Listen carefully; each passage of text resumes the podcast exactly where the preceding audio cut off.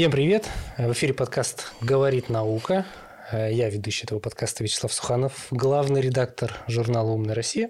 И у нас сегодня в гостях замечательный гость Владимир Сологубов. Да, всем привет. А, Владимир закончил в этом году ИТМО по направлению инновационный маркетинг. Я даже зачитаю э, тему дипломной работы. Как это? Так, да. Выпускная квалификационная, да? Все верно, все верно. Проектирование системы управления развитием внутреннего бренда компании. А, правильно? Можешь да. поправлять, вдруг я... А, да не, нет, в целом все правильно. Это просто звучит страшно, на самом деле все не так страшно. Вот, э, не так страшно. Давай, простыми словами. А, так, простыми словами, про что именно был диплом? И вообще в целом, э, какую, э, какую науку я изучал? А, так, диплом а, больше, если простыми словами говорить, про а, корпоративную культуру компании в целом. А, внутренний бренд – это достаточно такая новая история, она более западная на сегодняшний день, она только заходит в Россию. Но это очень интересная и полезная история. Если кратко, что такое внутренний бренд? Это когда сотрудник компании, он э, живет в этой компании, он понимает ее, он понимает ценности компании, и вследствие происходит то, что сотрудник создает продукт, который пропитан уже ценностями компании. Э, в целом все сотрудники идут в одном направлении, понимают общий вектор компании, и ну, продуктивность сильно увеличивается, и вот говорю, ну, сейчас это начинает прям развиваться. Ты уже где-то работаешь? По а, специальности? Да, ну, я в целом и параллельно работал по специальности. Сейчас мы просто стали развивать с командой свой проект как раз касательно вот этого направления. А, вот, пока еще на стадии все такого вот э, зарождения, то есть мы уже провели какие-то тестовые истории, все, что сайт доделывается, там все ИП, все вот это а, макулатура, да, но вот-вот уже, да, я простыми, а, но вот-вот уже, да, запускаемся и, собственно, будем уже в массы вносить вот эту всю историю, которую я изучал. С чего начинается вообще вот эта вся история корпоративной культуры? То есть как это все внедряется? Ну, понятно, вот угу. макулатура, а применение? Какого плана у меня компания? 100-200 человек в подчинении, угу. тысячи? А, да, это очень правильный вопрос. А, наверное, стоит, э, давайте я такую предысторию немножко скажу, э, что в целом э, вот после научной деятельности на данный момент сейчас разработана цельная методология от и до, и ну, я целенаправленно к этому шел, чтобы где-то без меня компания могла взять это в руки, условно, по методичке и пройти сделать. Как это в целом происходит? А, вначале идет этап целеполагания, стандартная история. А, компания вначале должна понять, зачем им это нужно. То есть, понятно, если у вас э, киоск у дома, где работают два сотрудника, ну, наверное, эта история не актуальна, там просто можно договориться на словах, и все понимают. Э, компания, где уже там идет 50-100 э, человек, соответственно, выше, а, вот там это уже актуально, потому что уже много людей, кто-то не договаривается, кто-то не понимает, что делать, кто-то вообще пришел просто получить денег. Есть как минимум разные отделы, которые э, даже абсолютно там, раз в год там на корпоративе Да, и, и это все. частая проблема, то, что продажники не понимают маркетологов, маркетологи айтишников, и что вообще происходит, и куда компания стремится, и все, крах. А, да, как это будет происходить в целом, а, ну и вот как э, а, проводилась апробация, собственно, этих э, методик.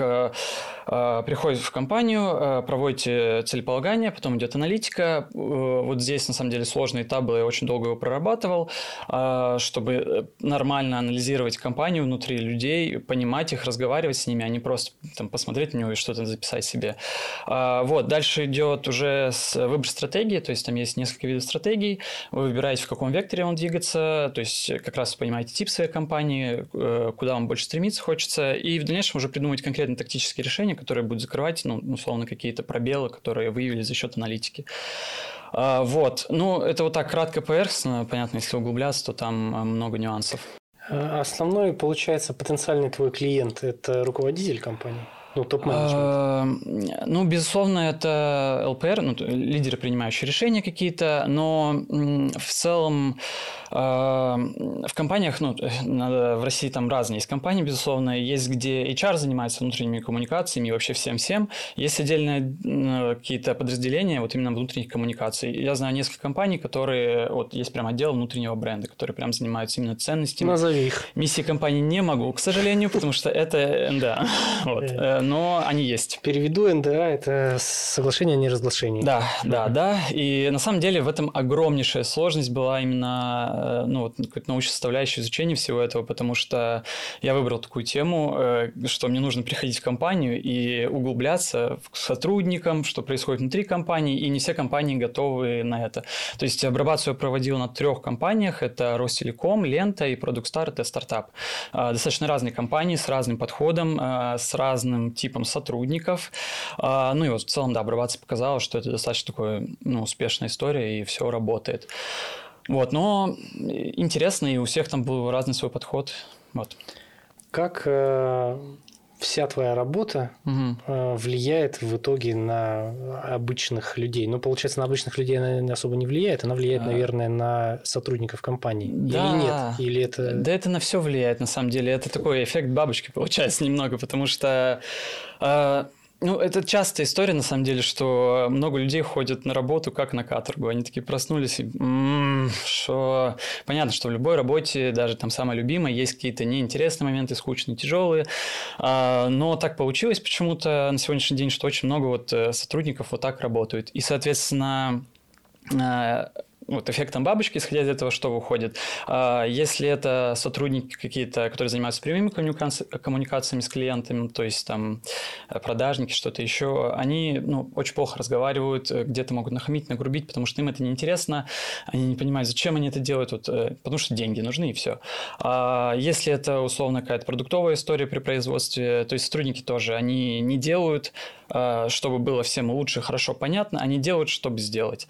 Вот, поэтому на самом деле это на всех влияет, и э, ну вот то, что это сейчас начинает развиваться, я думаю, там через лет пять это прям будет видно разница в продуктах, в отношении к клиентам. То есть, получается, твоя задача полностью изменить атмосферу внутри коллектива? Да, да, и это в дальнейшем клиенты влияет. будут нормально да, относиться. Да, и ну, мир станет добрее. Сверхцель. Казалось бы, где маркетинг, да? Да, да, но, э, ну вот говорю, да, наверное, вот сложность всего этого изучения было то, что первое – это заходить, собственно, в саму компанию и говорить, дайте мне, пожалуйста, документы, которые вы никому никогда не давали, я хочу все изучить, прочитать. И... А что? Ну вот, э, допустим, вот я представляю, приходит ко мне магистр, студент и говорит, типа, дай мне вот а какую? Как, что ты запрашиваешь? А, Пакет документов? Да, а, помимо пакета документов я еще запрашиваю, ну, то есть э, у таких компаний, как Ростелеком и там Лента, условно, уже есть много документов с исследованиями э, внутренней культуры компании, каких-то вот таких историй. И, ну, конечно, когда я получу эти данные, мне не нужно будет какие-то этапы проходить э, лишний раз. У меня вот они будут, и я уже смогу быстрее дальше идти.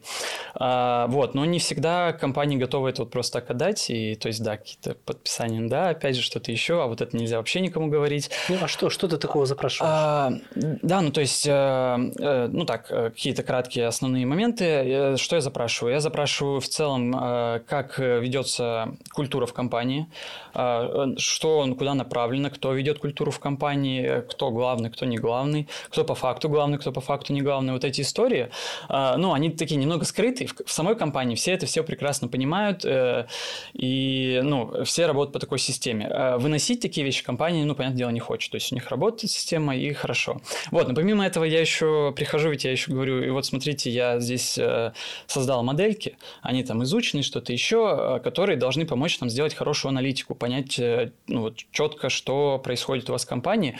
Но мне нужно, чтобы все ваши сотрудники прошли ее, и, соответственно, ну, как бы тут начинается вопрос, слушайте, а у нас там 10 тысяч сотрудников, понятно, там, ну, условно, с Ростелеком я когда работал, мы брали несколько отделов и прорабатывали их. Ну, как бы, да, и тоже не все сотрудники сотрудники готовы, потому что, ну, это на самом деле такая кропотливая, долгая работа. А что это анкетирование? А, а там, ну, там разные методологии. Есть, условно, методология анкетирования, но она такая более углубленная, которую можно потом оцифровать. И, ну, это такая на сегодняшний день редкость, нормальная оцифровка. А, вот.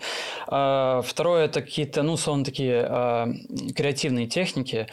Ну, давайте так. Э, например, одну из э, моделей расскажу, которая есть методологи, но вот повторюсь, она работает в синтезе с другими. Связаны, например, сотрудники из одного дела, и им предлагается пофантазировать на тему того, каким бы мог быть их продукт нетипичным. Ну, то есть, давайте так, вы, например, работаете в Ростелекоме, так. предположим, и вам вот говорят, представьте, если бы Ростелеком производила ракеты, например, в далеком будущем, которые как там автобусы перевозят людей там с Земли на Марс. Вот, ну, какой-то... Угу. А ты занимаешься укладкой кабеля, да? Предположим, да. А, ну, то есть, понятно, это от отдела зависит, и все подстраивается, то есть, э, сам вот этот придуманный продукт, он подстраивается под отдел.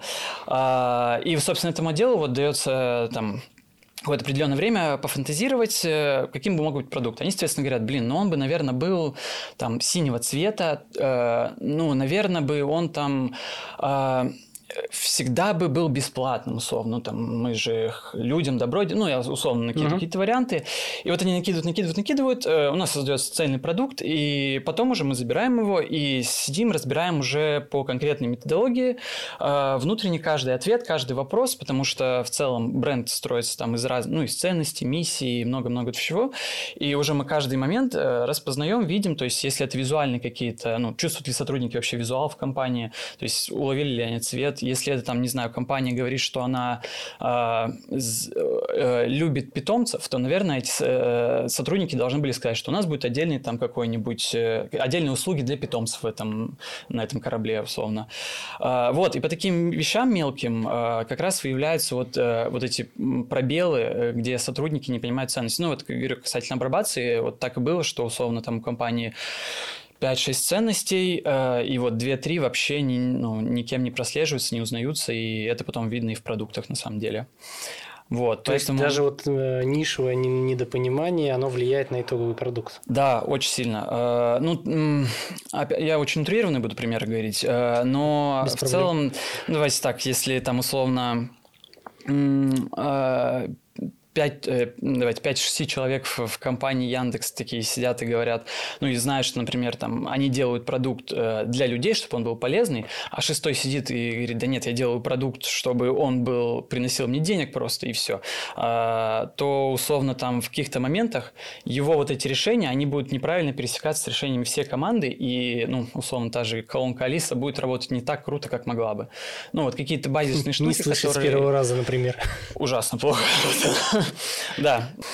А, вот. Э, и, ну, вот как бы вот такие сложности. Ну, а, еще вот большая сложность э, в целом, наверное, в науке и вот в изучении внутреннего бренда. А, то, что люди очень часто врут. вот, есть... Э, Это, в принципе, В наверное... принципе, факт, да. Но есть хорошая книга, да, сейчас поясню. Называется «Спроси маму». И, ну, если там кратко, автор говорит, что... Ну, он там объясняет, как делать КСДФ, глубинное интервью. И автор говорит, что когда вы спрашиваете у людей, подходите и говорите, как вот вам мой продукт, 90% а что они вам соврут и скажут круто, и не потому, что они там все врунишки, а потому, что они просто не хотят вас обидеть. Поэтому нужно правильно там задавать вопросы. И почему книга называется «Спроси маму», потому что он говорит, что больше всех в таком плане вам наврет мама, потому что она всегда вам хочет добра, и вот высший пилотаж будет, когда вы научитесь с мамой, э, маме задавать вопросы так, что она будет отвечать прям правду, ну, не боясь на вас обидеть. Вот, и касательно изучения, то есть, понятно, там, когда велась научная работа, работа, были какие-то экспертные интервью, были просто глубинные интервью, все изучалось, исследовалось. Очень надо было ну, правильно подбирать вопросы, не уводить людей в какой-то ненужный дебри, не делать так, чтобы люди просто говорили, да, да, это круто, все сработает, и уходили, ну и прям добиваться. И, собственно, в самом изучении внутреннего бренда, почему там, ну, мы просто не даем анкетки, потому что, ну, по факту это не работает, к сожалению, наверное, да. И поэтому там вот идет через какие-то вот такие окольные пути, там придумайте, как будет выглядеть продукт, чтобы, ну, Отвлеч... Отвлечение да, внимания. Это, получается, идет через метод игры, и когда человек играется, он, ну, просто по каким-то детским уже своим воспоминаниям он немного расслабляется, он спокойнее, и он не думает, что если он сейчас ответит так, его там наругает другой дяденька, и лучше он ответит так. А, вот, э, вот такие вот методики. Как ты к этому пришел? Что произошло в твоей жизни, что ты решил а... Э, заниматься тем, чем ты сейчас занимаешься? А, да, э, ну, на самом деле, там очень сильно научный руководитель, э, конечно, сыграл роль. А, Вузовский. А, да, да, да, в ВУЗе. А, я просто пришел, а, меня спросили, чем занимаешься, чем хочешь заниматься. Соответственно, я такой, да, всем хочу заниматься, я студент молодой, я все хочу. Вот, ну и просто на тот момент мы создавали с ребятами, с друзьями, ну так, мы пробовали, э, создавали настольные игры для компаний. Ну, то есть, э, такие, берем, брендируем, придумываем настольные игры, ну что-то такое у нас, вот детская игра, я такой, блин, вот какие-то прикольные штуки делаю, вот мне нравится. Она такая, слушай, круто, говорит, вот э, есть новая достаточно история, внутренний бренд, давай свяжем это, то есть ты уйдешь там э, конкретно от настольных игр, а, возьмешь внутренний бренд и будешь как раз развивать в эту сторону, чтобы за счет каких-то тактических решений, каких-то вот э, идейностей а, делать так, чтобы компания развивала свой внутренний бренд. Ну, собственно, да, и тема звучит проектирование системы управления внутреннего бренда, то есть, по сути, я проектирую систему, то есть какую-то последовательность действий, а, которая приведет компании к улучшению внутреннего бренда. Вот. Все научный руководитель. Хорошо, да, давай да. вернемся вообще э, чуть еще позже mm-hmm. в профориентационную историю. Да. А, обычно, когда там 10-11 класс, все выбирают, что mm-hmm. делать дальше. Как ты выбирал? То есть, э, что повлияло на выбор твоего дальнейшего образования? А, да, как-то...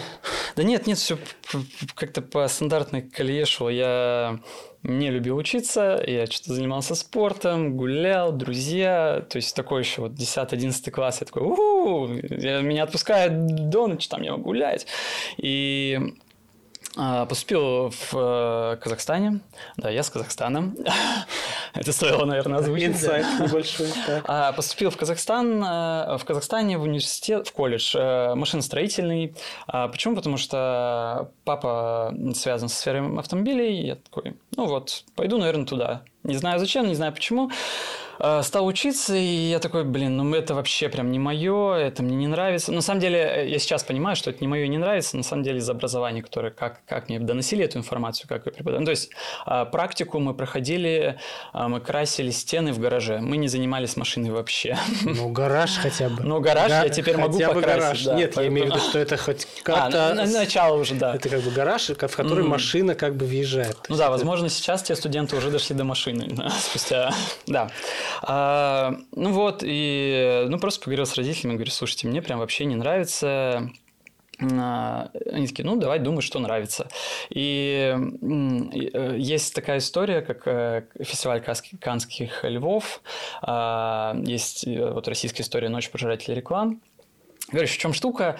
Люди, вот, например, ночь пожирателей реклам, реклам, садятся в кинотеатр и всю ночь смотрят рекламу кажется странно, кажется, чего, там, пять минут на телевизоре уже не очень радует, но вот это, ну, там очень крутые рекламы, то есть это прям какие-то шедевры, какие-то просто ты не можешь оторваться.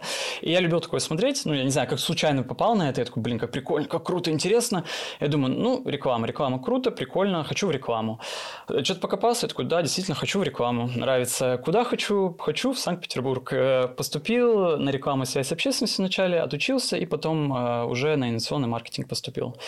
Вот, и вот на инновационный маркетинг я уже такой, да, наука это прикольно, потому что до этого я вообще себя не видел в науке и не понимал еще, что это такое. Давай вот сразу, пока мы далеко не оторвались от школьной поры, какой совет ты бы дал нынешней себе тому? А, да, да, наверное, ну, самое главное – это не бояться ничего. Ну, это, наверное, звучит так немножко банально, да, как в чем сила, но а, да-да, не бояться, просто это очень часто вот, э, ну, там, условно, начинающих э, каких-то э, студентов, которые вот только входят в науку и что-то пытаются понять, они боятся много что сделать, боятся спросить, ну и также я боялся узнать что-то, пойти сказать кому-то, показать что-то, потому что ты думаешь, да блин, э, это не то, вот там делают вот что-то, а вот это вообще не то. Ну вот, а когда ты потом со временем смотришь, думаешь, да блин, надо было идти показывать, и в целом все бы было так, и все бы было то. Вот, поэтому, да, не бояться, но это прям главный совет. Как изменилась наука за последние там лет 10 в твоей сфере? Да. Э, э, ну, стоит сказать, что 10 лет назад мне было 16 лет, и повторюсь, я гулял, Давай отдыхал. возьмем тогда пятилетие. Да, вот пять лет. Э, наверное, основное это она стала ну, более доступны, как я вижу. То есть э, сейчас она, э, ее вез... Ну, стали больше пропагандировать, э, это во-первых. Во-вторых, просто доступ к ней как-то упростился. То есть я понимаю, что нужно сделать, чтобы прийти туда, чтобы попасть, как, что. То есть как-то все понятно, открыто, потому что раньше там э, я такой, как, как вообще туда попадают люди, что это мне нужно учиться, быть учителем, потом, ну, короче, для меня вообще какие-то непонятные тернистые пути были. Вот, и сейчас стало все более прозрачно, все понятно, и вот это, наверное, круто. Какими качествами должен обладать современный российский ученый? А, ну, я буду э, представлять портрет современного российского ученого из своей сферы. А, да. А, да, на самом деле это обычный человек, у которого просто есть э, огромнейшая мотивация изучать, изменять мир, развивать. Есть усидчивость, это очень важный фактор. А, да, и который, ну вот, который горит этим делом, это очень важно, потому что, да, если ты не горишь всем этим, то там сложно будет все. А что бы ты, как на твой взгляд, хотел бы улучшить, изменить вот именно в э, околонаучной среде, вот есть а... какая-то такая вот какой-то момент, который бы можно было бы упростить, например? Ну, я, наверное, скажу не упростить, что, что улучшить, потому что вот, э, ну, есть прям основной момент. Это на самом деле у многих до сих пор остаются стереотипы а вот науки, ну, молодежи я имею в виду. И какие у всех стереотипы, что это скучно, неинтересно, неоплачиваемо, что вообще это никому не нужно, и там работают дедульки, бабульки, которые шутка, вот такие какие-то стереотипы. А, ну вот, вот, на самом деле это абсолютно не так, и, ну, в финансовом плане, конечно же, сейчас в это много вкладывается денег и развивается. И, э, но помимо этого, э, вот упускают момент и не вкладываются в рекламу и пиар всего этого для молодежи. Да, вот. Мы, вы, мы вкладываемся. Вы начинаете уже этот правильный путь, э, потому что, ну, э, надо убирать стереотипы эти, и тогда молодежь поймет, что, блин, да, это интересно, что он может прийти уже сейчас что-то сделать, сейчас на что-то повлиять, и, ну, это очень важно, потому что, говорю, у всех вот какие-то старые стереотипы, ну, я с друзьями общаюсь, и когда я говорю, вот, пойду в подкаст науки, они такие, чего, куда, какой науки, ты что? Я такой, нет, это круто. Вот, наверное, вот это. Ну и, наверное, как-то... А, наверное, сложность еще сферы касательно гуманитарных наук есть небольшая. Наверное, не только даже в маркетинге, но в целом гуманитарные науки это то, что часто там нет точности, и многие э, трактуют по-своему. И, с одной стороны, это проблема, то, что тебе приходится, чтобы там базироваться на каких-то словах и понятиях, тебе нужно изучить там 10 специалистов, понять, кто из них круче, там, кто тебе больше подходит, потом взять э, вот этого специалиста и от него уже отталкиваться.